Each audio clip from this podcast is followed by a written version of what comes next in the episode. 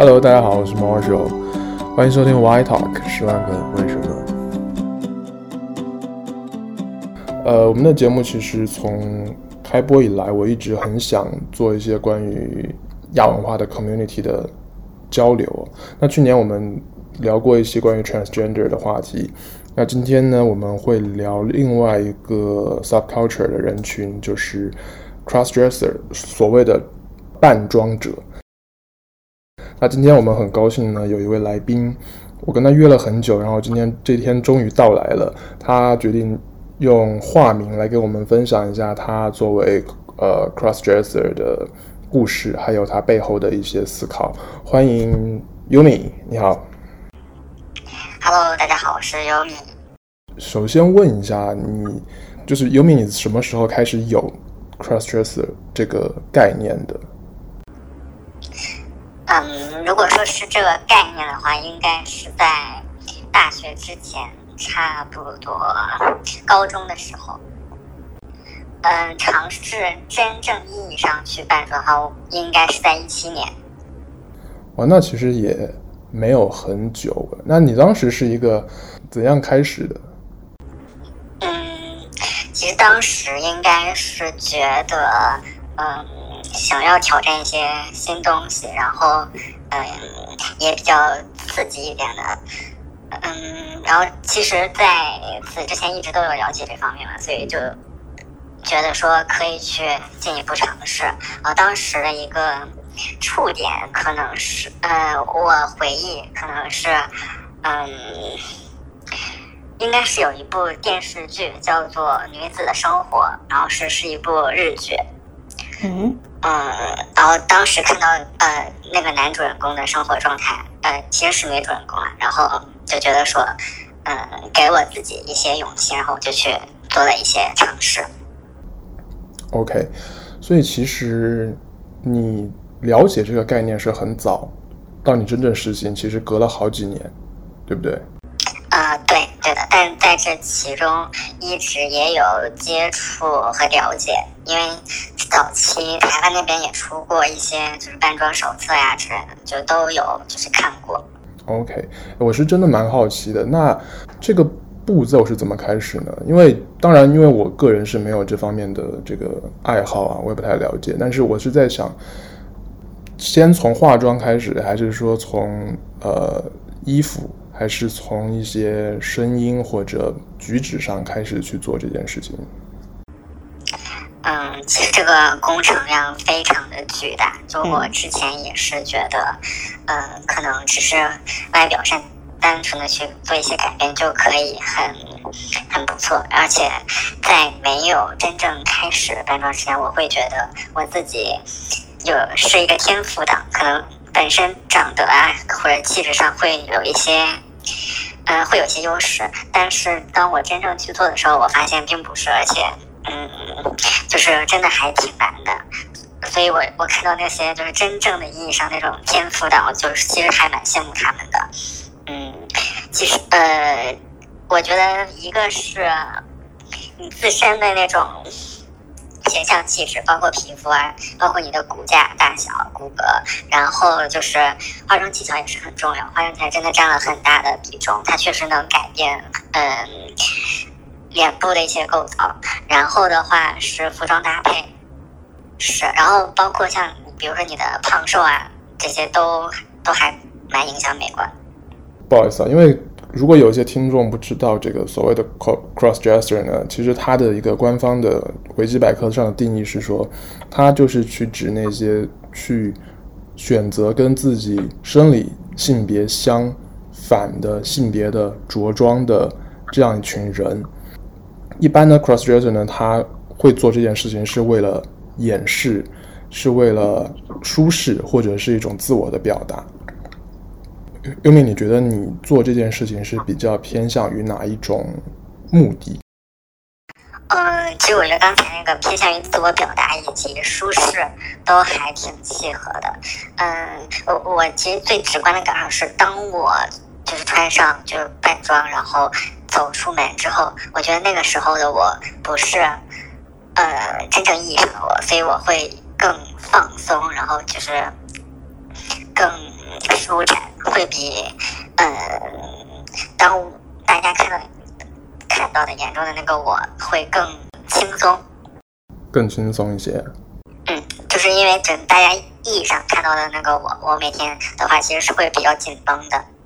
OK，好，所以你们在扮装的过程当中有在追求一种模仿吗？我我不知道用这个词是不是合适啊？就是你们会觉得说，如果别人能够看不出来，然后这就是成功的；如果别人可能还是能看得出来你是一个男生在扮装，你可能会觉得还有进步的空间。嗯，我觉得是分阶段。就在呃一七年刚开始的时候，我其实是更倾向于极致的模仿，然后可能会尽量的去。其实那个时候，每天呃，就第一次真正推开门要走出去的时候，我其实是很紧张、很刺激。但现在，比如说我在退出门就很简单，就觉得可能已经习惯了，而且那个阶段也不太一样。嗯，在刚开始的时候。确实是会比较，就经常会低头走路，可能是不敢与人对视，怕被别人认出来。但后来就是，嗯，随着自己的技术的提升，包括嗯形象气质的一些嗯打磨之后，其实现在就比较有自信，而且也几乎几乎没有被看出来过，所以就会比较放心大胆。所以现在到了第二阶段就会。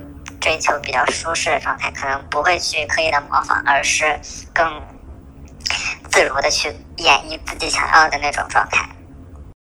你一般扮装的频率是大概？频率的话，其实不是很固定，一般，嗯，在早期的时候是真的。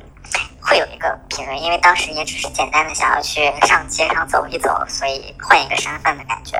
所以那个时候其实，嗯、呃，可能一周一到两次。但现在的话，我一般因为已经不会单纯的想要，嗯、只是化了妆，然后装扮上，然后去上街走走这样的一个程度，所以就就没有一个特别每周需要出去几次这样。OK，那你最近一次办是什么时候？最近一次应该是在春节前。回家吗？当然不是，呃，旅旅行啊，旅行。旅行的时候会每到一站都会去尝试一下，更在不同的城市。OK，我听上来我觉得你还是很有自信，因为你感觉已经很放松的可以在任何城市去做这件事情。我觉得还是需要。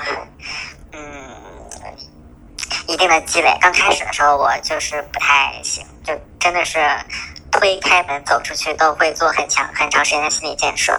然后目前现在的话就会比较好一点。不过现在我在就是嗯白天，然后光感特别强的时候，其实也还是有一点紧张，所以我白天的时候很少出去。嗯，晚上的时候一般都会比较就是无压力。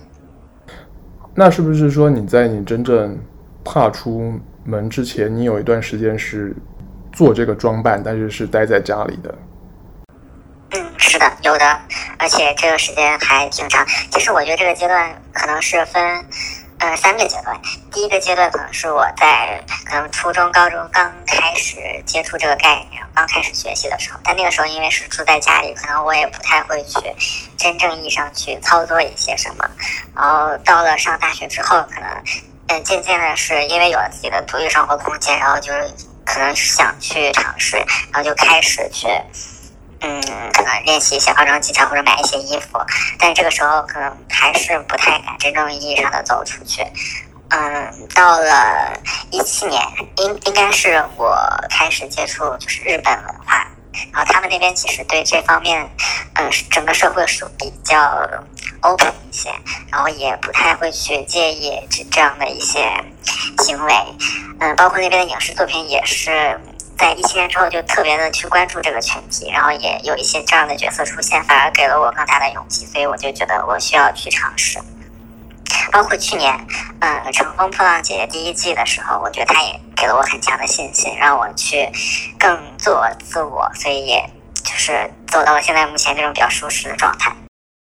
OK，哎，但我有一个问题，我因为我听你说，比如说你其实从大学就开始有这样的尝试，但是你却说你是二零一七年真正开始，所以其实大学那些尝试对你而言并不算真正的 cross dresser。嗯，因为没有真正的走到外面去，可能当时只是在，呃，在家里就。OK，所以你们的很重要的一点是要走出家门。或者我也看到很多比较，呃，就是身边的这种。呃，朋友，他们其实是会在家装扮之后去录呃 vlog 那种形式，就可能会自己在家呃去尝试一些装扮之后发到贴吧上，就也有这样的。他们还不太敢真正意义上走出去，我觉得这也是一种状态。正好要聊聊这个 crossdresser 的这个 community 啊，就是当然没有看到一个具体数据，但是我相信是有蛮多像。有你这样子的人，你你身边有这样的朋友吗？多吗？嗯，其实我身边没有，就是真正见过面的是，呃，同样是这样装扮的人。嗯嗯，但我们其实是会利用贴吧啊、豆瓣去做交流的。嗯，其实很多像知乎上也会有很多人分享他自己的那种呃变装经历。嗯，我觉得这里面就是有一些是。故事是很呃有趣，有一些其实也挺呃也是悲剧啊，所以我是觉得这个群体就每个人的心理状态其实不太一样，可能有的人是追求呃，比如有一个群体是女性群体，那他可能真的确实是自己想要去呃当女生，有的人可能是只是呃觉得想要去变装去装扮。就可能大家的目的还是不相同，所以过程也不太一样。那我不知道你在这个群体中，你有没有看到过，就是其实可能跟大众认知不一样的扮装者。异性恋然后去做这样的装扮的，反而是嗯不多的。但也有可能是因为我接触的本身也不多。所以你刚才说比较多的是，他就认为自己是一个。女性，以及她是想借此吸引同性，是这样子的，呃，所以他们其实会在比如说身形上的保持啊，各方面他是会比较厉害，所以才会成为就是真正意义上的女装大佬。其实社交媒体上有呃很多这样子的社区在讨论，但是我很好奇，为什么我从来没有在你自己的。社交媒体上看过你分享这些东西，我应该是没有告诉自己身边的朋友啊、同事，我有这样的一个就是爱好。嗯，为什么呢？嗯，这是一个自己的小天地吧，我不是很想让周围的人就是知道，可能也是觉得，嗯，别人知道之后，我自己的压力其实是会变大。我想象你说的那些会拍 Vlog 的人在。呃，YouTube 或者 B B 站去分享的人，他们应该是很坦诚的，就是告诉所有人。是的，是。所以我其实现在还挺嗯羡慕他们的，然后因为他们就是很努力的去站出来，然后能够就是向大家去展示自己，包括嗯有那个网红，也有就是女装大佬的网红，然后他们其实也也是很。去录舞蹈视频啦，然后去参加活动啊，就因为真的装扮的很像，就特别好，特别好。好，那你们这个圈子当中，你有认识女性吗？因为可能很多人谈到 crossdresser，可能还是认为是男扮女装居多嘛。但是其实它的这个定义当中，也有可能存在很多是女生去扮男装的。我觉得，嗯，首先。就就像，呃，同性群体，他也是更关注男男之间，其实女女之间经常也是被忽略的。嗯、我觉得现在就是就是扮装群体里面，我也觉得就是其实是男生扮女生会比较受关注，可能也是因为女生扮男生，现在本身整个社会的氛围就是，呃，中性风居多的时候，就也是女生去会去比较偏男性化，所以其实，呃。这一方面，大家其实是会更包容，反而是男生去扮女生的时候，这个社会是会目光会变得更挑剔，呃，包括女生，包括男生，可能还呃都会去去 judge 这个人，嗯、呃，而且我觉得是有很多专门做就是搞怪的那种网红，然后他们是可能是一个非常大叔的样子，但他就是要穿女装，然后去去外面表演，就是哗众取宠，也不能叫哗众取宠了，但是他是会有这样的一个出现，所以就会也会让这个社会引导，可能对。这一部分群体反而是会更苛刻。然后之前也有一些呃国企的年会，可能我之前看到新闻也是说，那个男生可能是装扮成女生上台，然后还被大领导就直接摔到了那个台上。我之前是看到过这样的新闻的，所以其实我觉得是整个社会对这一部分群体，它其实包容度还是蛮低的。你觉得还是有一些他本身不是扮装者，但是他在做一些事情去。可能可以说是开玩笑，或者说是在妖魔化这部分人群。嗯，是对的。而且像某些就是到每年年会季的时候，它确实是有很多公司在做这样的 一个行为。OK，哎，其实这一点我也很诧异，因为很多人像最近春节档上映的电影，也有一些这个系列电影啊，我我不说名字当中也有这个男主角。去扮成女生的 桥段在里面，可是我在我看来就觉得就很无聊啊。可是很多人就会把它当做一个喜剧效果去呈现给。是的，我觉得这就是不包容的一个原因，因为他可能觉得这不是一个主流文化，然后他其实更多的是在这个电影里作为一个搞笑的卖点去呈现出来给大家。但像日本。很多这方面的电视剧，它是真的展现他们的心路历程，展现他们的呃生活状态，展现的是他身边的同事对他的这种理解，或者是见怪不怪，或者是就是一种温暖，所以它是呈现这样的一种状态，就跟目前国内呈现的真的还蛮不一样的。吴敏刚才提到了很多次日本啊，你在日本因为也去过很多次，你在。当地有做过扮装吗？嗯，有的。而且我我我是真的觉得我在日本扮装的时候，心理压力会更小，所以也尝试了更多。呃，在国内目前还不太敢的，比如说我在日本是可以，就是在白天的时候就可以非常。轻松的出门，然后会去坐他们的电车，然后去到不同的地方。但在呃国内的时候，我还没有真的尝试去坐过地铁，可能到到一些地方。到哪些地方？你说的好像那个冒险。但但其实每次我觉得在出门都是一种冒险，嗯，这还是会有一些紧张。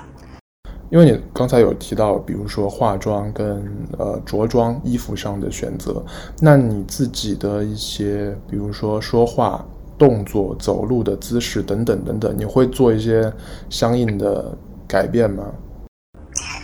当然是一定会的，不然的话就会很奇怪，就感觉像是一个壮汉，然后再去穿奇怪衣服走出去。嗯，我觉得如果。嗯，就还是要自然。比如说，我正常的走在街上，旁边人都不会特别的去关注到我，或者不会发现什么。我觉得这个时候就还挺成功的。我目前其实是这样的状态啊。然后，但我其实更想尝试的是，走在街上可能会被呃搭讪。好，那祝你那个成功。你刚才有提到说你有一些看过一些扮装宝典，所以是有类似的。一些所谓的教材嘛，或者书籍，或者一些别人的案例分享。这方面的资料还蛮多的。一个是有，呃，之前应该是台湾有出这方面的书，然后它是一个教程，包括你自己从身体上的一些改变呀，包括甚至分析男女的肌肉、骨骼的组织，包括你的体毛这些。包嗯，然后是你怎么样去隐藏自己的呃敏感部位，然后嗯，包括形象气质上的一些改变，举止的一些改变，然后才是说你化妆，包括穿衣的搭配，就它其实还是一个挺综合，工程量真的还挺巨大的，不是简简单单我只是穿了一个衣服，化了一个妆就就是。B 站上其实有很多这方面的教程，嗯，有一些就是那张大佬他会出来去录视频教你怎么去化妆，怎么去搭配，包括新手第一次呃萌新怎么去尝试，这些都是有的。嗯，同时你也可以看一些比如女装，就是女生拍给女生的那种搭配的视频、化妆的视频，我觉得都是可以的。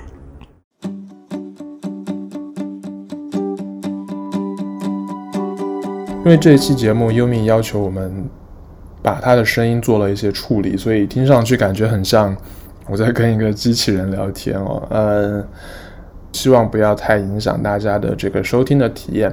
也非常感谢你的收听，我们下个礼拜会继续来聊这个话题。然后新的一年呢，我们的节目有一些平台的变化，我们上周提到了我们会新增加 Google Podcasts，还有中文的平台小宇宙，然后在 KKBOX 的 Podcast。也可以找到我们的节目，谢谢你的收听，下周再见，拜拜。